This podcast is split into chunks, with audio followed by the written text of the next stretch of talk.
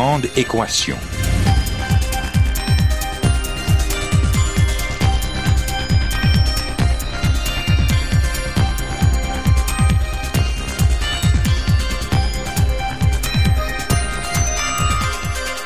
Ici Normand Mousseau, bienvenue à La Grande Équation, votre rendez-vous hebdomadaire avec la science. Cette semaine, où se cachent les nanos?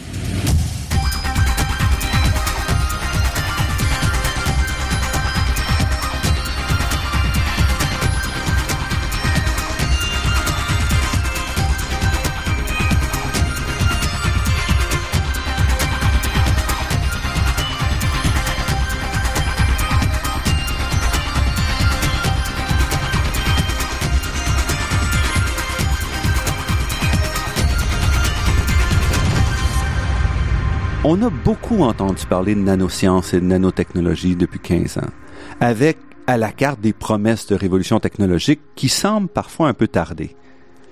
Qu'est-ce qui est arrivé vraiment avec les nanotubes de carbone, le graphène et les autres matériaux qui devaient bouleverser notre vie? Est-ce que les scientifiques, dont je fais partie, nous avaient trompés en exagérant les propriétés de ces matériaux? Évidemment, la réponse à ces questions est toujours plus nuancée euh, que la, force des questions elles-mêmes. Tout d'abord, les chercheurs sont par définition des gens qui s'emballent rapidement, qui sont positifs et qui voient pas toujours tous les obstacles qui se dressent sur leur chemin. Parce que sinon, il il est très probable, en fait, qu'ils tentent même pas de faire l'expérience ou d'aller sur ces chemins-là. Alors, évidemment, quand eux nous présentent des, des, développements et des applications, ils le font via leur, leur filtre. Et en plus, les nanosciences ont déjà commencé à livrer la marchandise, mais ils l'ont pas toujours fait, elles ne l'ont pas toujours fait là où on les attendait.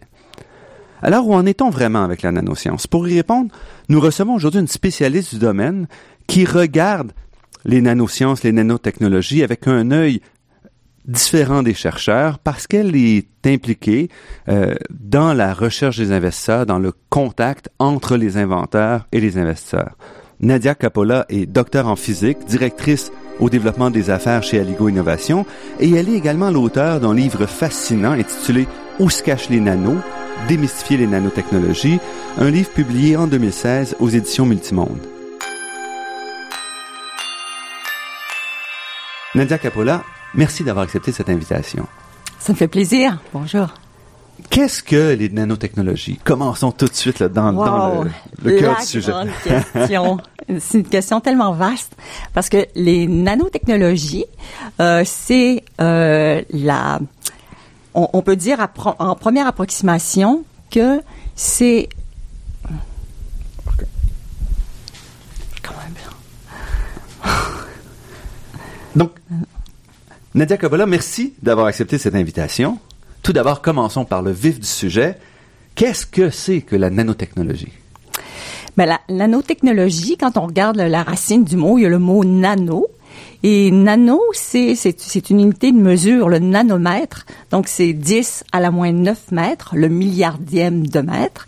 Alors, la nanotechnologie, c'est la science de la, de, de la fabrication, de la manipulation de la matière à cette petite échelle-là, à l'échelle du nanomètre. Donc, un nanomètre, c'est quelques atomes. C'est vraiment quelques atomes, oui, une dizaine, une vingtaine d'atomes. Et ça, est-ce que ça inclut les molécules qui sont tout autour de nous? Euh, c'est quelque oui, chose. Est-ce euh, qu'on oui. peut, quand on utilise des molécules, on fait de la nanotechnologie? Ou? Euh, ben, il y, y, a, y, a une espèce de standard. Alors, on dit que les, les nanoparticules, ce qu'on appelle nanoparticules, c'est tout ce qui se situe dans l'échelle de 1 à 100 nanomètres. Mm-hmm. Et euh, dans cette échelle-là, on peut voir, il y a des virus, par exemple, il y a des virus qui font 70 nanomètres, mais ça, c'est, c'est pas des nanoparticules. C'est, il y a des organismes biologiques qui sont vraiment dans cette taille-là, dans cette échelle de taille-là. Mais les nanoparticules, c'est vraiment des assemblages d'atomes euh, qu'on, peut faire, euh, que les chercheurs peuvent forcer à, à, faire, ou qui se retrouvent aussi naturellement. Par exemple, quand on euh, pulvérise de la matière à petite taille, on, peut faire des poudres très fines, ça devient des nanoparticules. Donc, c'est des assemblages qui ont cette taille-là. Et ce qui est particulier, c'est qu'évidemment, on pourrait dire tous les assemblages, mais là, on cherche des cas où, quand on atteint ces tailles-là, euh, les propriétés changent. Il y a quelque chose de, de, différent qui apparaît qu'on voit pas quand le système est beaucoup plus gros ou si le système est plus petit. Oui, c'est ça qui fascine euh, les chercheurs, c'est que euh, à ces échelles-là, il y a des nouvelles propriétés qui apparaissent. Donc, euh, il y a de la, par exemple, il y a de la matière qu'on voit à notre échelle, de l'or, de l'argent. ça a une certaine couleur, c'est inerte, par exemple. l'or l'or est inerte. Et quand on quand on rapetisse la matière, quand on fait des assemblages plus petits, on pulvérise ou on, fait en sorte d'obtenir des, nanoparticules, et eh bien là, la même matière, les nanoparticules d'or, ont des nouvelles propriétés. La couleur change. À certaines tailles, même, cette, cette matière qui était inerte peut devenir euh, un catalyseur. Donc, c'est ça l'intérêt, c'est qu'il y a des nouvelles propriétés qui apparaissent et c'est ça que les nanotechnologies essaient d'utiliser. Et quand on lit votre livre, on découvre aussi que bien qu'on parle des nanotechnologies peut-être depuis une quinzaine d'années, en fait, le concept remonte à, beaucoup plus loin. Oui, le, concept, euh, ben en fait, depuis que, euh, comment dire, euh, on, se rend compte aujourd'hui avec les, appareils qu'on a, on est capable de visualiser à très petite taille avec nos, nos, appareils poussés. Puis on se rend compte que même au Moyen Âge, euh, dans certains vitraux, par exemple, les couleurs qu'on voit, c'est pas des colorants, c'est des, il y a, des nanoparticules d'or, d'argent, de cuivre. Donc, sans le savoir, les artisans, on peut dire, faisaient de la nanotechnologie, mais ils avaient euh, trouvé des méthodes pour euh, pour fabriquer des nanoparticules puis pour atteindre les propriétés qu'ils voulaient atteindre, donc faire des, des couleurs comme ça. Donc la taille même des, des poudres qu'ils utilisaient affectait les couleurs. Donc, affectait les couleurs, c'est ça. Mhm. Alors ils, étaient capables de, de, dissoudre, par exemple, des euh, euh, de l'or ou de l'argent, de dissoudre ça dans des acides, puis dépendamment des concentrations des acides, ben ils obtenaient des solutions avec des nanoparticules de différentes tailles. Puis ils avaient observé que selon les concentrations, ils obtenaient différentes couleurs. Et euh, donc, ils pouvaient mettre ça dans, dans le verre en fusion. Et puis, euh, ben, c'est comme ça qu'ils pouvaient euh, colorer, faire toutes les nuances de, de couleurs. Mais évidemment, sans savoir. Sans savoir que c'était de la nanotechnologie. Et puis, euh, donc, c'est vraiment avec notre instrumentation, euh, depuis depuis qu'on a des microscopes électroniques, par exemple. Donc ça, ça s'est développé dans les années 30, mais c'est devenu à plus haute résolution dans les années 50. On a commencé à euh, être capable de voir la matière à une échelle de plus en plus petite et euh, on a commencé à être capable de visualiser les, les, les molécules et les atomes. Et euh, on peut dire que c'est le début des nanosciences, même si même si le mot nanotechnologie n'était mm. pas utilisé, mais on commençait à comprendre les assemblages de la matière, comment c'est fait. Et donc, dès qu'on peut le voir, on commence à mieux savoir ce qu'on fait et être capable de, manipuler. Et vous dites, on, le manipule depuis longtemps, par exemple. On peut dire que les, les puces, par exemple, d'ordinateur, c'est de la nanotechnologie dans, quand on la façon dont on grave, la façon oui, c'est ça. Au, au, sens large, bon, les, les circuits électroniques euh, intégrés, miniaturisés, euh, ben, ça comprend euh, des transistors euh, qui sont de, c'est vraiment des petites tailles. Et puis euh, depuis les débuts euh, de l'électronique, ben ça a bien changé. Euh, maintenant, avec les circuits intégrés, on, les circuits intègrent des composants qui sont de plus en plus petits. La taille diminue de moitié à tous les deux ans. Et puis maintenant, les aujourd'hui les nanotransistors, les, les transistors sont vraiment à l'échelle nano de l'ordre d'à peu près 14 nanomètres. Et on en trouve aussi ailleurs. Vous, on parle toujours des crèmes solaires, par exemple. Où on a des particules qui sont de, de la nanométrique.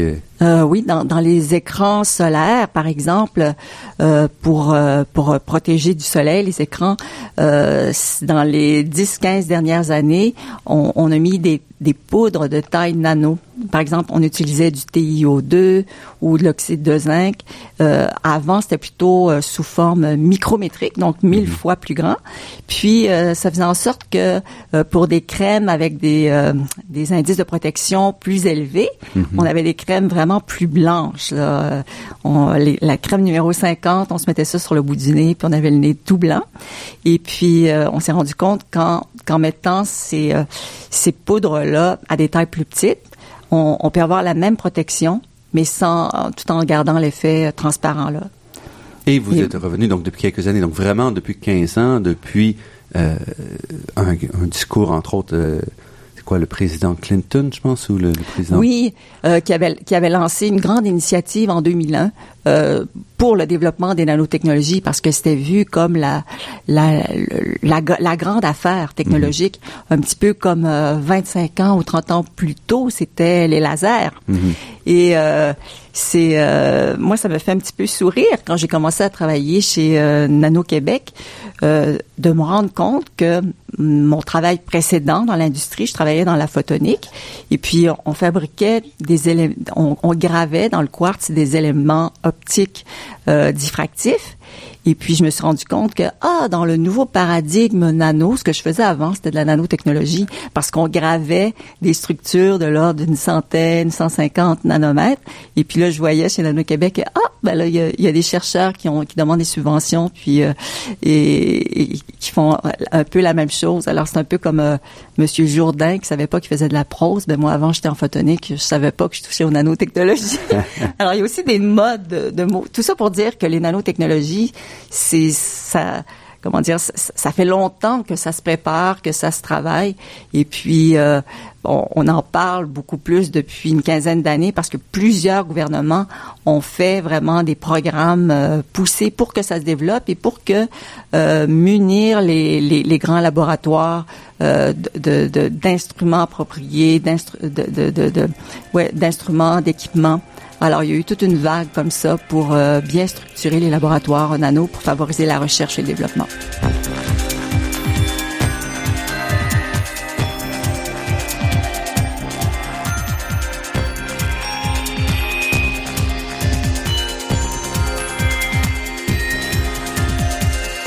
Ici Normand Mousseau, vous êtes à La Grande Équation et nous sommes en compagnie de Nadia Capola, directrice au développement des affaires chez Aligo Innovation et auteur d'un livre fascinant Où se cachent les nanos.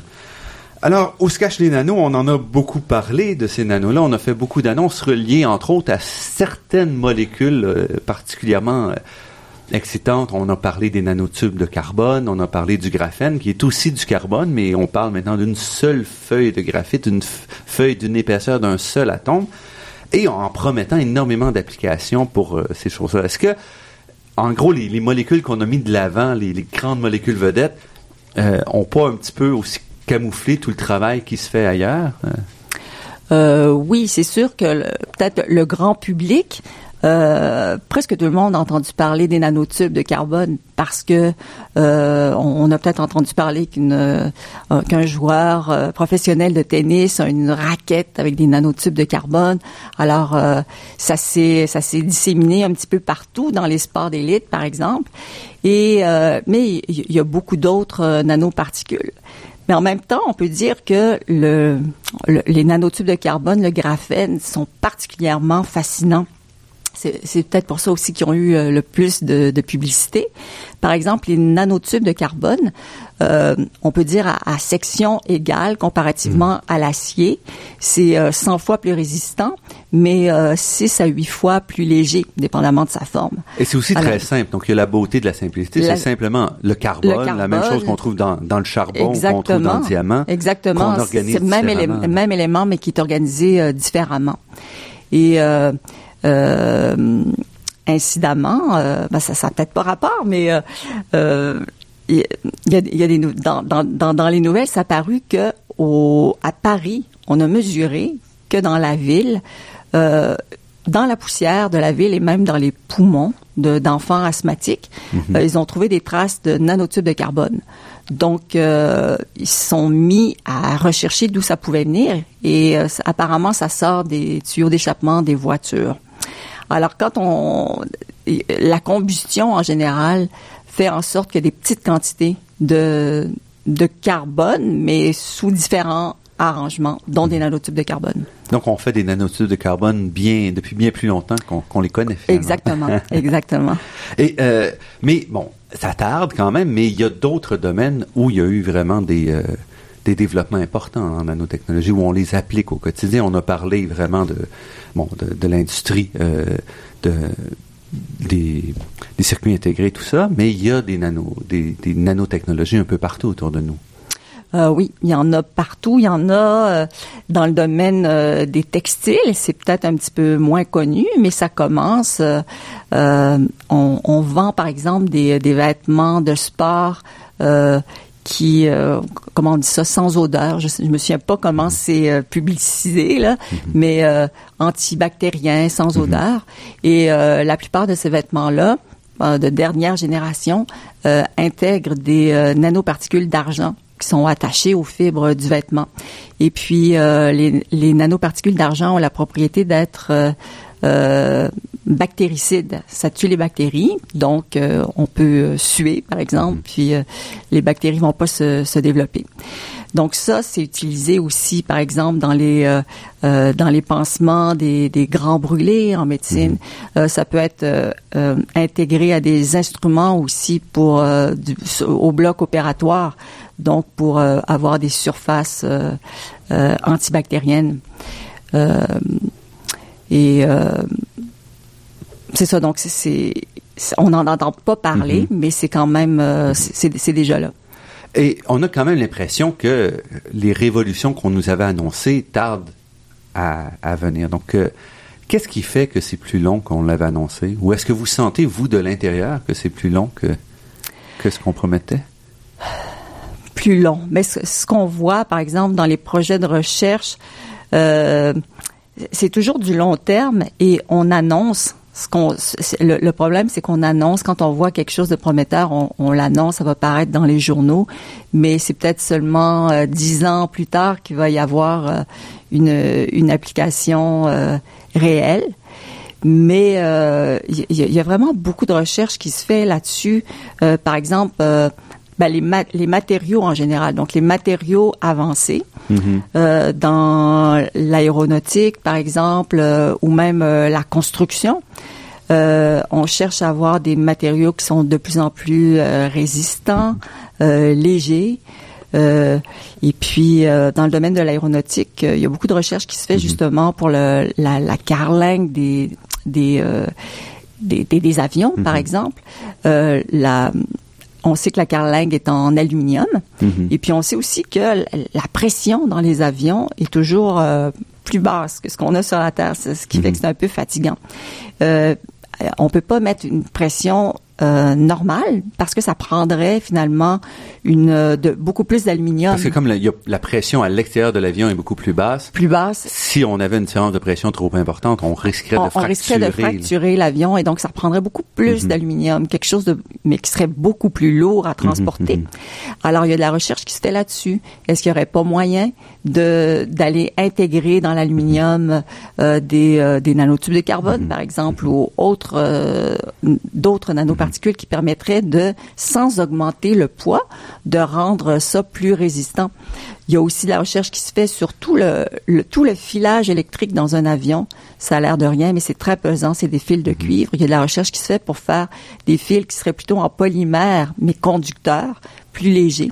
Alors, euh, avec des, donc des polymères avec des, des nanoparticules euh, intégrées, des nanoparticules conductrices. Il y a de la recherche qui se fait là-dessus. Aussi sur euh, les, les matéri des matériaux qui seraient auto-réparables. Par exemple, s'il y a, je sais pas moi, une, une, une petite pierre ou quelque chose qui mhm. frappe l'avion et mhm. qui a une fissure, euh, ben, il y a de la recherche là-dessus. Donc, donc si, un, peu comme les, un peu comme les verres, par exemple, des, des téléphones cellulaires intelligents qui sont sous contrainte. Donc, si on fait une égratignure, l'égratignure se, se, referme, se referme par la, la, structure même du verre. Exactement, par la structure même. Donc, euh, il, y, a toutes sortes de concepts, dont des mhm. concepts aussi d'intégrer des poches de, de, polymères et de catalyseurs mhm. qui s'ouvriraient et qui euh, qui viendraient combler le, la petite fissure et, euh, et sous l'action par exemple de soit de l'oxygène ou des UV qui, mhm. se durciraient. Donc il y a toutes sortes de concepts euh, comme ça. Euh, qui sont à l'étude. Et euh, donc, c'est de la recherche qui se fait, ça s'en mhm. vient, mais on le voit pas. Ce qui est trompeur aussi, on se dit, OK, les nanotechnologies avaient plein de promesses, mais qu'est-ce qui est vraiment là? C'est que en fait, c'est déjà là, mais les gens le savent pas vraiment. Euh, ça peut être, par exemple, juste dans des revêtements, des, des euh, pour des lunettes, par exemple, Mhm, des revêtements anti-UV, des couches très fines de quelques nanomètres, euh, mais qui, euh, qui, qui, qui sont très euh, résistantes euh, aux, aux, égratignures. Les gens le savent pas. C'est comme, parce que c'est une continuation de la technologie qui était déjà là. C'est des améliorations qu'on voit pas. Mais c'est, euh, ça fait partie de de ce qu'on appelle les nanotechnologies.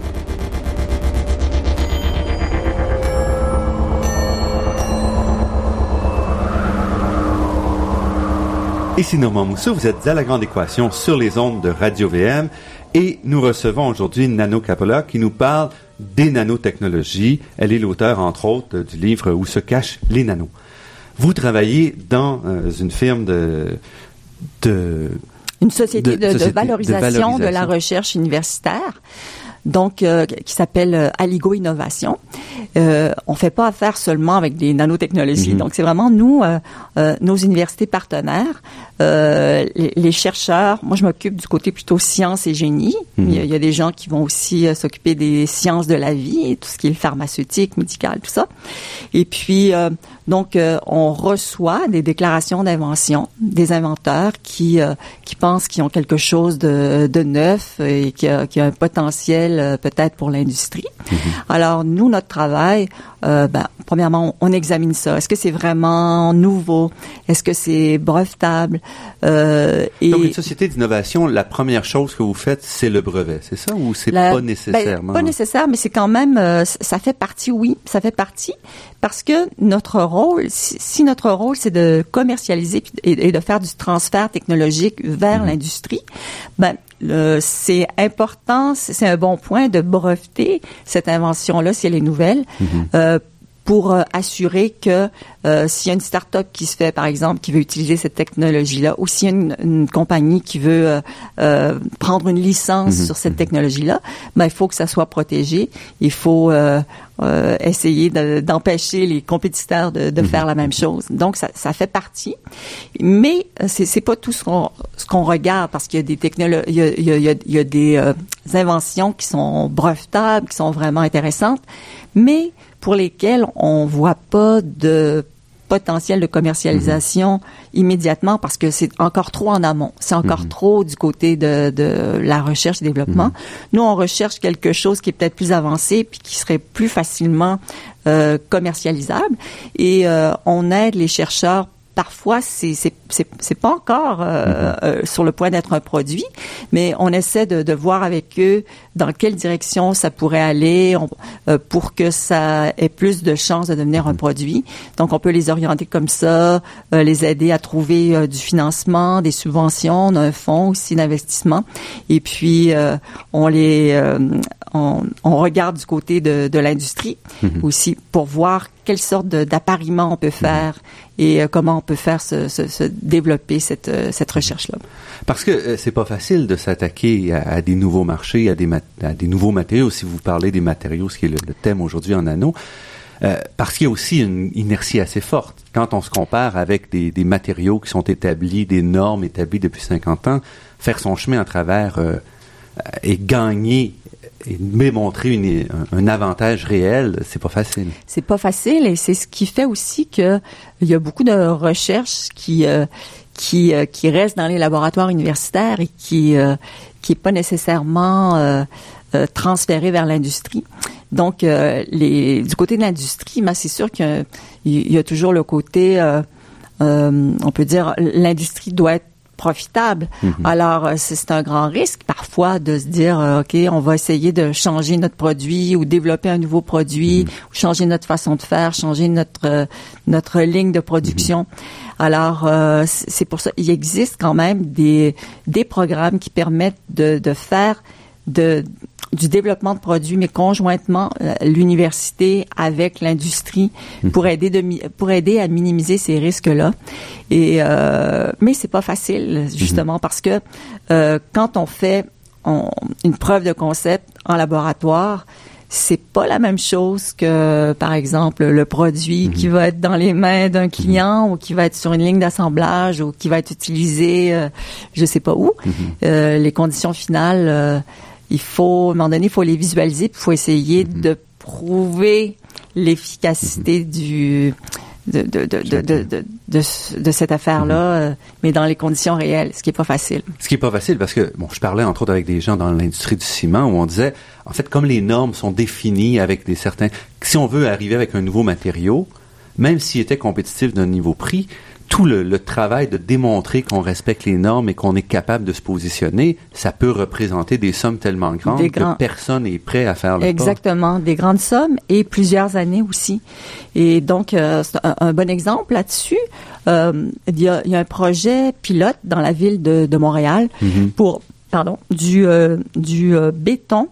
Euh, c'est c'est du béton qui est euh, plus résistant, plus imperméable, et euh, c'est béton dans lequel euh, de la poudre de verre recyclée est ajoutée. Donc ça, c'est à l'échelle du nanomètre. Et ça, c'est une proposition de chercheurs euh, de, l'Université de Sherbrooke. Exactement, des chercheurs de l'université de Sherbrooke qui ont qui ont démontré, qui l'ont démontré.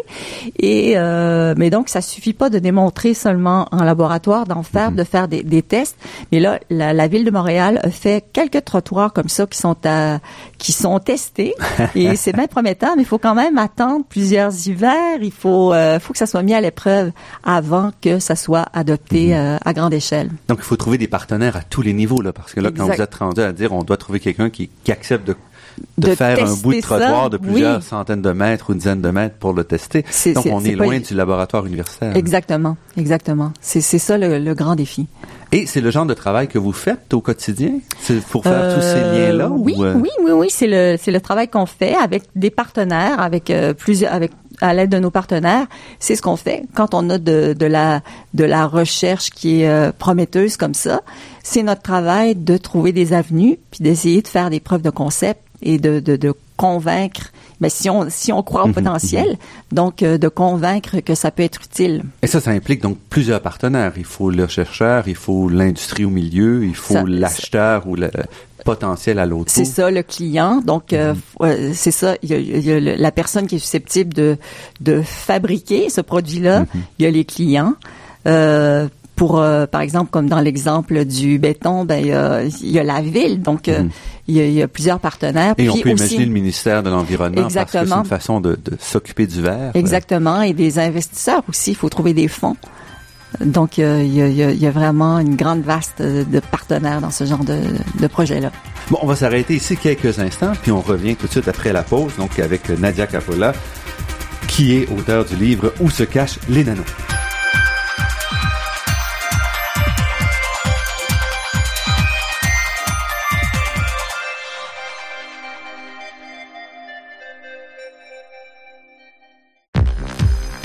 Ici Normand Mousseau, vous êtes à La Grande Équation et nous sommes en compagnie aujourd'hui de Nadia Capola, docteur en physique, directrice du développement des affaires chez Aligo Innovation et auteur du livre Où se cachent les nanos, publié chez Multimonde en 2016, qui nous parle évidemment de nanotechnologie, mais aussi de, toute la question de la valorisation de ces technologies-là dans l'industrie.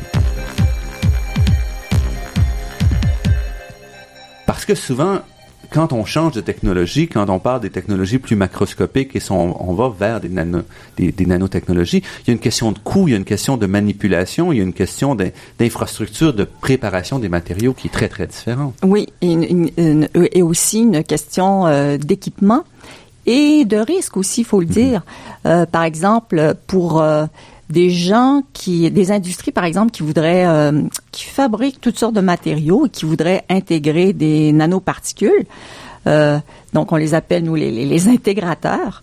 Euh, ben ça prend de l'équipement spécial. C'est pas tout simplement sur le bord d'une table, on prend une poche de poudre puis on met ça dans la cuve euh, parce qu'il risque d'avoir des, des problèmes. Donc il y a aussi tout le, le, le côté des risques qui doivent être bien encadrés. Et donc euh, ça fait ça ça fait partie de, de la question. Et mais si euh, en général les chercheurs sont au courant, euh, on peut faire appel aussi à, à des organismes. Il y a l'IRSST qui a développé des Qui est, euh, euh, qui est euh, qui est l'institut de recherche euh, en euh, science euh, sans mon dieu En santé. en, en santé euh, euh, En sécurité, sécurité santé euh, du travail Mhm. et euh, donc euh, c'est un centre de recherche qui est relié euh, à la à la bon ma mémoire à la CSST.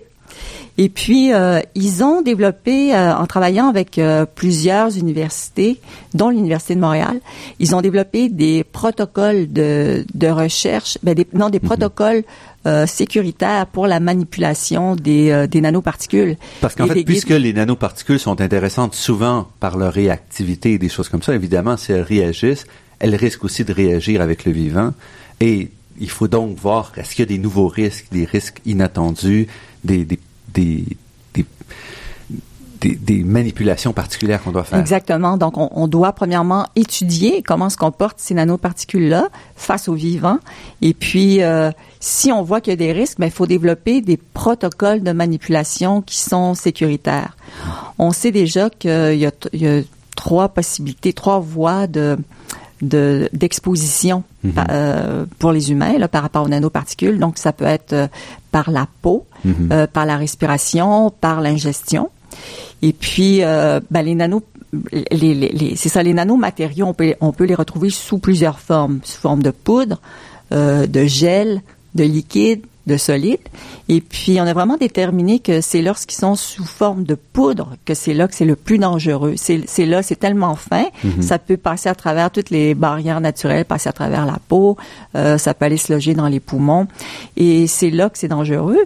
Donc, euh, c'est important que les industriels qui mhm. voudraient les intégrer à leurs produits euh, soient ben, ait tous les, les, instruments et les installations pour faire ça de façon sécuritaire. Et l'IRSST a vraiment écrit des protocoles, c'est c'est connu et euh, donc ils peuvent beaucoup aider de ce côté-là. Et donc c'est surtout au niveau de la, la, production puis probablement au niveau de la disposition à la fin parce que souvent au niveau de l'utilisation, les nanotechnologies sont intégrées dans d'autres composants, dans d'autres matériaux, et donc on n'a pas un contact direct. Non, c'est ça. On n'a pas de contact direct. Donc, euh, quand c'est intégré, par exemple, dans un solide, mhm. euh, a priori, il n'y a pas de danger lorsqu'on manipule ce solide-là. Donc, c'est vraiment la question, c'est bon, euh, si on, si on, si ce, ce matériau-là se brise, mhm. s'use, puis à la fin de sa vie, qu'est-ce qui arrive Il faut mhm. utiliser, il faut étudier ces questions-là.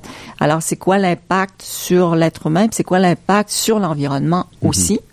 Donc, euh, il faut, euh, ben, il faut probablement développer des façons mhm. de, de, récupérer. Qu'est-ce qu'on fait Qu'est-ce qu'on fait avec ces matériaux-là lorsqu'ils sont en fin de vie mhm. Il faut qu'il y ait de la, de la recherche qui soit faite mhm. aussi pour ces questions-là, pas seulement sur le développement de nouvelles applications nano, mais euh, comment on récupère les, ces matériaux-là euh, lorsqu'ils sont en fin de vie. Et est-ce que au Québec, on a des industriels qui sont capables de gérer ces problèmes-là ou d'intégrer ça pour vraiment euh, utiliser donc les nanotechnologies? Euh, ben, on, a au Québec, on a des industriels qui en fabriquent. Donc mhm. on a des on a des euh, des usines poussées qui sont très à la fine pointe vraiment de la technologie et qui ont développé des protocoles avec l'IRSST. Donc, ils mhm. sont capables de fabriquer euh, des, euh, des nanotubes de carbone, par mhm, exemple, mhm. ou des nanoparticules. Et euh, ils ont vraiment des environnements sécuritaires. tout est fait dans des enceintes fermées. Puis si jamais il y a de la, de la manipulation, ben les employés sont vraiment protégés. Donc il n'y a pas de problème de ce côté-là. Maintenant, eux, ils vendent ces produits-là. Par exemple, euh, ça peut être des nanotubes de carbone qui vont être vendus euh, dans, pour l'industrie des téléphones. Donc, ça va être euh, vendu à des compagnies asiatiques mhm. ou américaines. Et ben, on espère que les gens qui vont utiliser ça aussi savent mhm. comment les manipuler. Mais en général, c'est pas trop grave. C'est-à-dire qu'en général, ces grosses industries-là vont prendre la peine mhm. de bien faire les choses. C'est en particulier parce que déjà, quand on, ce sont des molécules qui sont très chères, donc ça implique que ceux qui les manipulent vont mettre l'argent qu'il faut. Mettre l'argent, c'est ça. Et, ils ont des, pour eux, ça vaut la peine de payer un petit peu mhm. plus pour avoir les bonnes installations. Et euh, donc, euh, c'est pas eux c'est pas pour eux qu'on doit s'en faire le plus. Mhm. C'est peut-être plus pour les petites industries. Je sais pas, un producteur de, un petit producteur de caoutchouc qui voudrait mhm. essayer de, de, qui voudrait essayer ça, de mettre des nanoparticules euh, mhm. dans son caoutchouc. Ben, il faut vraiment qu'il soit encadré, qu'il soit aidé. Euh, pour bien faire les choses. Mhm. Donc, mais, je, mais quand j'étais à Nano Québec, euh, on faisait des appels vraiment. On essayait de voir qui est susceptible d'utiliser, puis même on les mettait en contact avec les RSST et euh, on essayait de faire en sorte que l'information sur les risques soit disponible le plus possible. Donc, on a appris des autres vagues, des produits chimiques des, dans les années 50 et tout. Donc, on a appris des erreurs du passé un Oui. peu, sans jamais être à l'abri de toute Non, erreur. sans jamais être à l'abri. Et puis, euh, je pense même du côté de- des, des produits chimiques plus classiques, il y a peut-être encore, euh, euh, je ne vais pas entrer dans une polémique, mais il y a peut-être encore du travail à faire. Et mais dans ce sens-là, les nanoparticules, c'est comment dire, c'est- dans la même vague. C'est, on doit traiter ça comme une substance nouvelle, donc comme n'importe quel nouveau produit chimique, ça doit être testé, ça doit être, on doit comprendre comment, c'est quoi ses impacts, et puis on doit prendre les mesures euh, pour euh, éviter euh, les impacts négatifs le plus possible.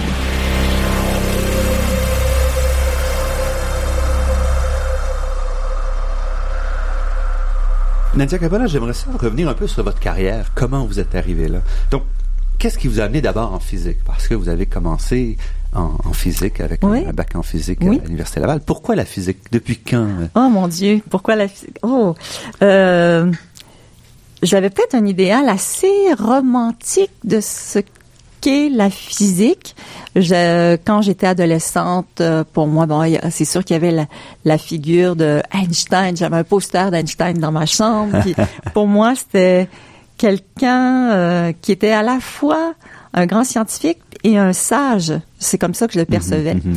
Et puis, je suis allée en physique euh, avec l'intention de connaître le monde, mais au sens tellement vaste et large que euh, ben, une fois rendu en physique, je, je, je me suis dit, bon, j'ai découvert. Premièrement, j'ai découvert que les professeurs, c'est des êtres humains qui sont pas nécessairement des sages. Ils peuvent être très bons en physique, c'est bon ça.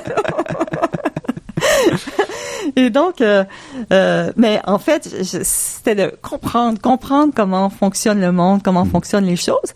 Puis je me suis peut-être réajustée une fois rendue au bac en physique, c'est-à-dire que euh, le côté euh, sagesse, ben là, euh, j'ai- compris qu'il fallait peut-être le trouver euh, ailleurs aussi, en parallèle.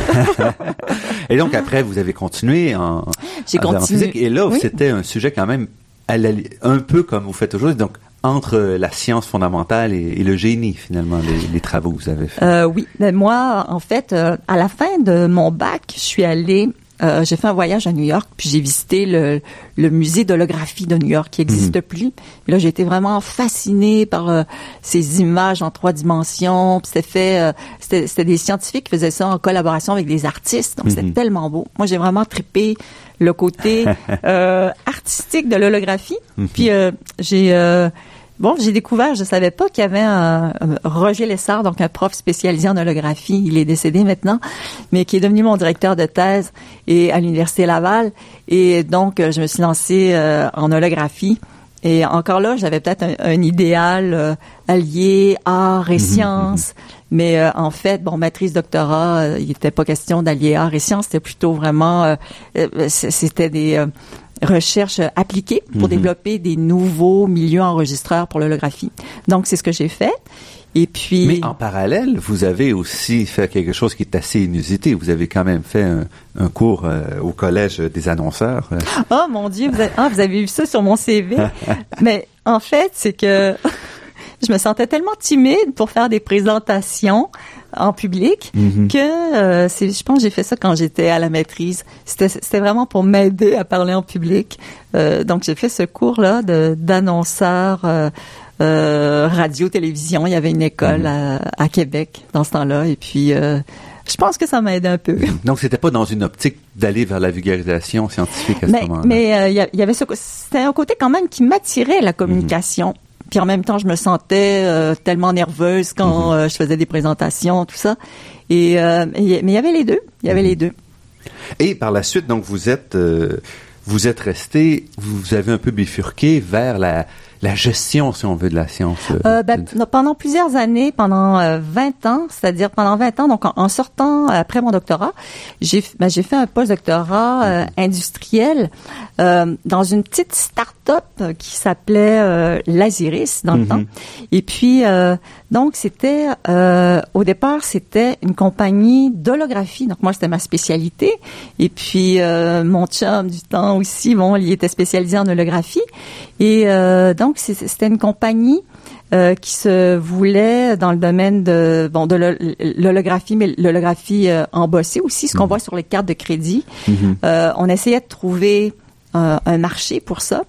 Et puis après quelques années, bon, les fondateurs de la compagnie se sont rendus compte que euh, le marché, à ce moment-là, par exemple, des mhm. hologrammes embossés, il y avait euh, deux, trois grosses compagnies américaines, puis c'était vraiment difficile pour un start-up. Mhm. Puis là, on a, on a vraiment euh, euh bifurqué vers euh, quelque chose qui touche toujours à l'holographie, mais c'était l'optique diffractive.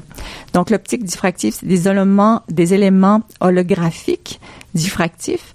Euh, ça peut permettre non seulement de faire bon des images, mhm. mais, on, mais, on, peut faire des fonctions spéciales pour euh, pour pour des faisceaux laser par exemple.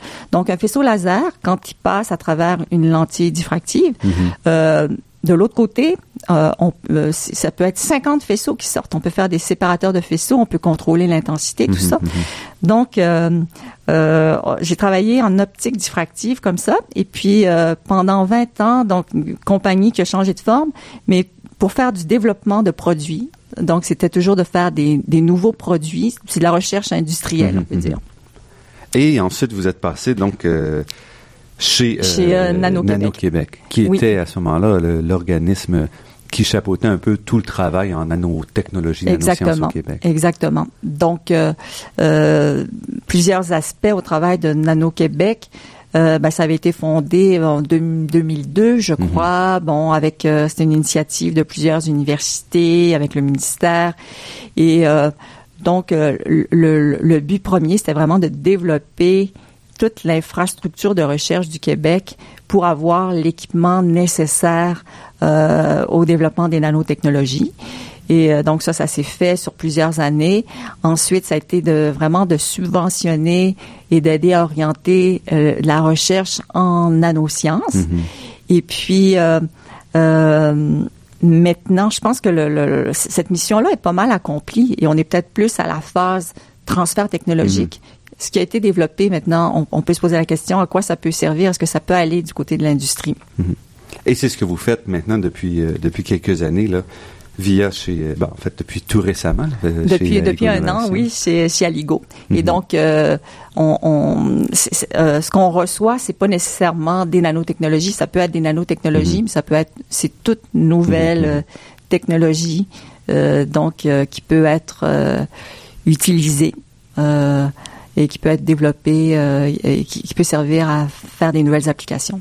Et en même temps, vous avez donc écrit ce livre qui est quand même assez rare chez les gens qui ont une carrière un peu comme la vôtre, là, parce que euh, c'est plus prenant, mais aussi ça vous demande un, un, angle un peu différent de votre travail au quotidien. Donc, pourquoi faire un livre sur les, les nanotechnologies? Oui, ben, quand j'étais chez euh, Nano Québec, euh, j'étais, euh, j'avais une facette de mon travail, il y avait un, travail un peu euh, éducatif. Mm-hmm. alors, j'ai fait des conférences dans des écoles secondaires, des cégeps sur les nanotechnologies, et je voyais au départ, en posant quelques questions avant de commencer à expliquer c'est quoi, je voyais que les étudiants avaient tous entendu le mot nanotechnologie mm-hmm. et avaient parfois des idées un petit peu farfelues, savaient pas exactement ce que c'était.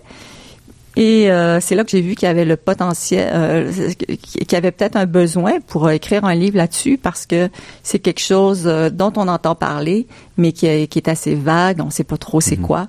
Et, et donc je me suis dit ben ça, puis il y a eu tout un concours de circonstances. J'ai rencontré un éditeur qui, qui était très intéressé et qui m'a qui m'a presque coaché, qui m'a dit oui oui faites-le. J'étais pas certaine et Donc, euh, grâce à Monsieur Gagnon, ben, j'ai été mhm. capable de mener ce travail-là jusqu'au bout. Et ce qui est intéressant, c'est que votre livre, bon, la plus grande partie du livre, c'est un, un, livre qui, qui est générique, c'est-à-dire qui présente les nanotechnologies de manière générale, mais vous avez aussi à la fin en annexe, donc, euh, des projets de recherche qui se font au Québec, où là, vous reliez ces grandes questions-là avec les activités d'ici. On sent bien ici votre, votre travail de valorisation. Oui, euh, oui, c'est ça.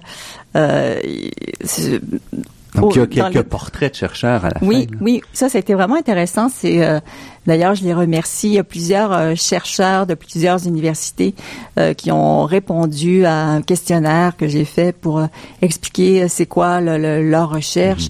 Et c'est quoi leur leur vision des nanotechnologies, puis leur vision aussi des risques. Je voulais montrer que aussi que les on pense certaines personnes pensent que les chercheurs euh, se, se comment dire se, se, préoccupent pas du tout euh, des risques, mais mhm. c'est faux. Leur travail, c'est de développer des applications qui peuvent être euh, dans bon plein de domaines fascinants. Ça peut être la, la nanoélectronique, ça peut être dans les exemples que je donne, euh, ça peut être des, euh, des nouveaux euh, capteurs qui sont capables de, par exemple, de capter, de, de, de, détecter des bactéries dans l'eau potable ou de détecter des matières radioactives ou, ou de de bon là j'ai comme un, blanc de mémoire mais prenez mon livre et vous allez voir tous les exemples. Mais euh, en fait, ce que ce que ce que j'ai trouvé fascinant, c'est de voir que tous ces chercheurs-là sont préoccupés aussi par la question des risques. Et euh, il y a plusieurs, c'est d'autres chercheurs qui travaillent là-dessus, par exemple mm-hmm. sur les questions euh, le, la toxicité potentielle des nanoparticules. Ou j'ai un chercheur que j'ai interviewé aussi qui lui qui étudie euh, dans le fleuve Mhm. Euh, et, chez les, les, euh, les animaux, euh, les organismes mhm. marins, il essaie de voir est-ce que les nanoparticules s'accumulent dans mhm. un organisme marin. Et oui, on voit que ça s'accumule. Donc, c'est préoccupant, mais en fait, chacun fait son travail. Et puis, moi, ce que ce que je, en conclusion, ce que je retire de ça, c'est que le problème, c'est peut-être qu'il n'y a pas assez de subventions. Il y a beaucoup moins de subventions pour le côté étude des risques potentiels sur la santé et sur l'environnement que sur le développement d'applications. Et il y a des chercheurs à qui j'ai parlé quand j'étais chez Nano-Québec euh, qui, qui en voulaient des subventions, qui, en, qui avaient besoin de sous pour mener à bien ces euh, recherches-là. Mais euh, bon, euh, c'est comme ça partout. C'est pas c'est pas seulement au Québec ou au Canada. Il y a beaucoup moins d'argent disponible pour ça que pour le développement des applications. C'est un petit peu dommage. D'après moi, on devrait euh, si on a une vision à long terme, puis si on veut vraiment que les nanotechnologies euh, soient bénéfiques, euh, on devrait mettre un petit peu plus d'argent là-dessus pour être certain de, de développer euh, les applications qui, euh, qui, qui ont le moins de risques, qui sont les moins risquées et qui sont les plus bénéfiques.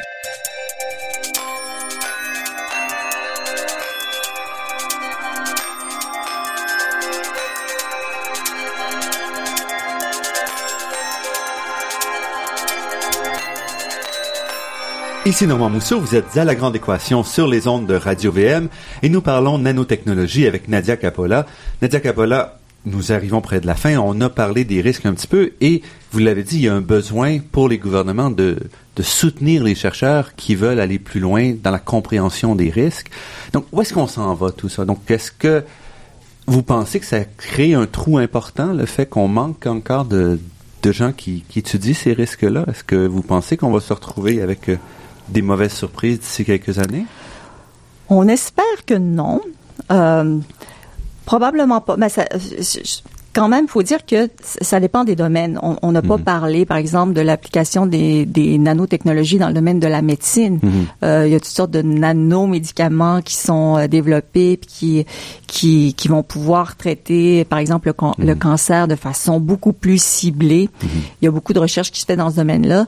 Et puis, dans tout ce qui touche directement la santé, ben là, il y a des il y a des phases de recherche. Il y a, il y a vraiment il y a beaucoup de tests. Là, ça prend dix ans avant qu'un médicament soit approuvé. Donc, euh, de ce côté-là, ça me, ça me, je vois pas de, de problème. Mhm. C'est bien testé. C'est peut-être plus du côté des, des applications courantes, des objets mhm. courants de la donc, On l'avait vu les microbilles, par exemple, qui sont pas vraiment ben de la technologie, mais qui, mais qui, se retrouvent dans l'environnement. C'est ça, qui sont. Mais ben oui, qui, donc c'est comme des plastiques qui se, mhm. qui se répandent dans l'environnement, et on y a. C'est quelque chose qu'on aurait peut-être pu voir dès le départ euh, en développant ces produits-là s'il y avait, quand on développe des, au stade où la recherche s'en va vers le transfert technologique, s'il y avait des gens en parallèle euh, pour euh, pour ces projets-là qui regardent des, des aspects un petit peu plus larges comme les aspects environnementaux, euh, bon, euh, ça ça aiderait, ça éviterait euh, certaines euh, certains dérapages. Et un, un aspect aussi avec l'environnement, développement durable, et je vais revenir pour la santé après brièvement. mais, euh, par exemple, vous parlez des, des vêtements euh, qui, euh, qui éliminent les odeurs. Mais ça rajoute des choses qui vont être jetables parce que ces vêtements-là, les, les, l'argent va disparaître, on va jeter les vêtements. Donc il y a tout un aspect de dire, plus on avance vers ces technologies-là, plus on doit se poser des questions sur est-ce que ces produits-là vont entrer correctement dans un, une idée de développement durable. Exactement. Je pense que c'est essentiel d'y penser dès le début. Parce que on le sait, ça a été prouvé, ça a été testé. Par exemple, ces vêtements-là dont vous parlez, euh, à chaque lavage qu'on fait, ben, il y a des nanoparticules qui se détachent des fibres et qui s'en va, qui s'en vont dans l'environnement. Et puis, euh, si c'est les nanoparticules d'argent ont un effet, un effet euh, euh, bactéricide dans le vêtement, ben, ils vont l'avoir aussi dans les nappes d'eau. Et donc, euh, c'est presque impossible que ça n'affecte pas les, les équilibres euh, aquatiques. Et, et donc, euh, il faut y penser. Et euh, il y, a, y a un autre aspect qui est euh, parallèle à ça. C'est aussi la, la question euh, de choix. Moi, j'aimerais qu'il y ait quand même un étiquetage, comme en Europe. Euh, il y a eu des lois qui sont passées en 2013 sur l'étiquetage euh, obligatoire, par exemple dans le domaine des cosmétiques et dans le domaine des, euh, des pesticides, les biocides, tout ça. Euh, sur l'étiquetage du produit, ça doit être indiqué que il y a certaines substances qui se, retour- qui se retrouvent sous forme nano, puis on le sait parce que le nom de la substance est mis entre des, des crochets. Donc on- ça, c'est- ça c'est signe qu'il y a des nanoparticules. Et euh, moi, j'aimerais pouvoir euh, le savoir, par exemple. S'il y a des nanopa- s'il y a des nanoparticules qui ont été ajoutées à la crème que je me mets au visage, ben, tout simplement parce que tant qu'on n'a pas la preuve formelle qu'il n'y a pas de risque sur le long terme, ben, pourquoi pas ne pou- pouvoir choisir. Dans le domaine euh, alimentaire aussi, il y a toutes sortes de, par exemple, les produits d'emballage, des pellicules euh, plastiques où on peut ajouter des nanoparticules euh, pour euh, soit pour tuer les bactéries, soit pour favoriser des certains échanges gazeux, tout ça. Et euh, ben, la question se pose est-ce que au contact des aliments, les nanoparticules peuvent migrer ou non? Euh, Il y a des, ça se vend déjà aux États-Unis, des, des- par exemple dans, dans les plats de plastique aussi pour les aliments. Alors, euh, il y a tout le côté, euh, euh, oui, étudier les effets. Et tant que les effets sont pas complètement compris, moi, j'aimerais, surtout dans le domaine euh, ben, alimentaire, cosmétique, euh, qu'on puisse le savoir par un étiquetage obligatoire. Et il nous reste à peu près une minute et demie, mais je voudrais revenir brièvement parce que vous avez mentionné la santé et c'est probablement là où on va voir les, les- peut-être les applications les plus les plus fascinantes ou transformatrices, en partie parce que la santé, on est prêt à mettre l'argent plus qu'ailleurs, et aussi parce que ça ouvre vraiment des gammes d'applications où on n'a pas accès du tout aujourd'hui. Oui, il y, a, il y a vraiment beaucoup de choses qui se font du côté de la santé, euh, euh, des nanomatériaux, nanoparticules utilisés pour euh, l'imagerie médicale, donc qui vont permettre de, de faire des, des images de plus en plus nettes et de voir euh, des cellules très petites euh, qu'on qu'on peut pas voir habituellement, ou ça peut être du côté euh, vraiment du traitement, euh, euh, le côté thérapeutique, le côté diagnostique et le côté thérapeutique. Donc, des, des médicaments, par exemple, qui vont être capables, euh, qui ont des nanoparticules euh, reliées à d'autres molécules, qui vont être capables, par exemple, d'aller se reconnaître les cellules cancéreuses dans le corps, d'aller s'attacher aux cellules cancéreuses et euh, qui vont pouvoir euh, délivrer sur place un, un médicament. Alors, au lieu d'ingérer, par exemple, un médicament qui va s'attaquer à toutes les cellules du corps, ben, si ça pouvait être euh, en doses plus petites, mais des doses qui vont se cibler aux endroits euh, visés, euh, ben là, ça, ça va être vraiment une grande avancée dans le traitement des maladies.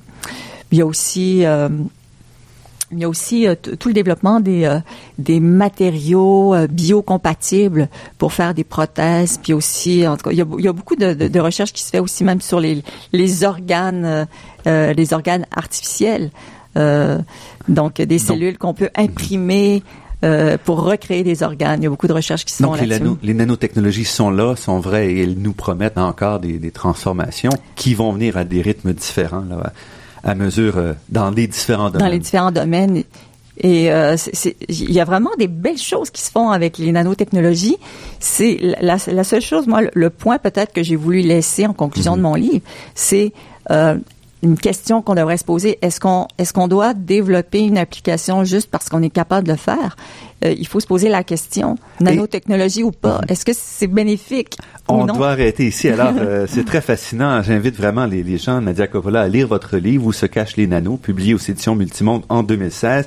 Alors, vous êtes euh, docteur en physique et directrice au développement des affaires euh, chez Aligo Innovation. Merci vraiment, merci beaucoup vraiment pour, euh, pour cette entrevue. Ça me fait plaisir. Merci. Je remercie Daniel Fortin à la technique pour la création des thèmes musicaux entendus à l'émission, Marc-André Miron, site Internet, et Ginette Beaulieu, productrice déléguée. Je remercie également le Fonds de recherche du Québec et l'Université de Montréal pour leur contribution à la production de cette émission. Vous pourriez entendre celle-ci et toutes les autres en vous rendant sur le site Internet de La Grande Équation. L'émission est également disponible sur la page Université de Montréal de iTunes U. Ici Normand Mousseau. Au nom de toute l'équipe, je vous dis à la semaine prochaine. Et d'ici là, restez à l'écoute de Radio VM pour découvrir votre monde sous toutes ses facettes.